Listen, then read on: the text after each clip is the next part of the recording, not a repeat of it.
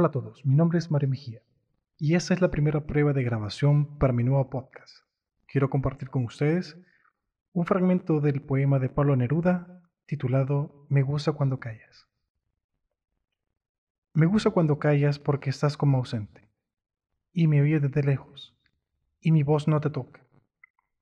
Parece que los ojos se tuviesen volado y parece que un beso te cerrará la boca como todas las cosas, están llenas de mi alma.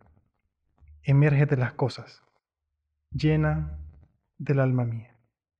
Mariposa de sueño, te pareces a mi alma y te pareces a la palabra melancolía.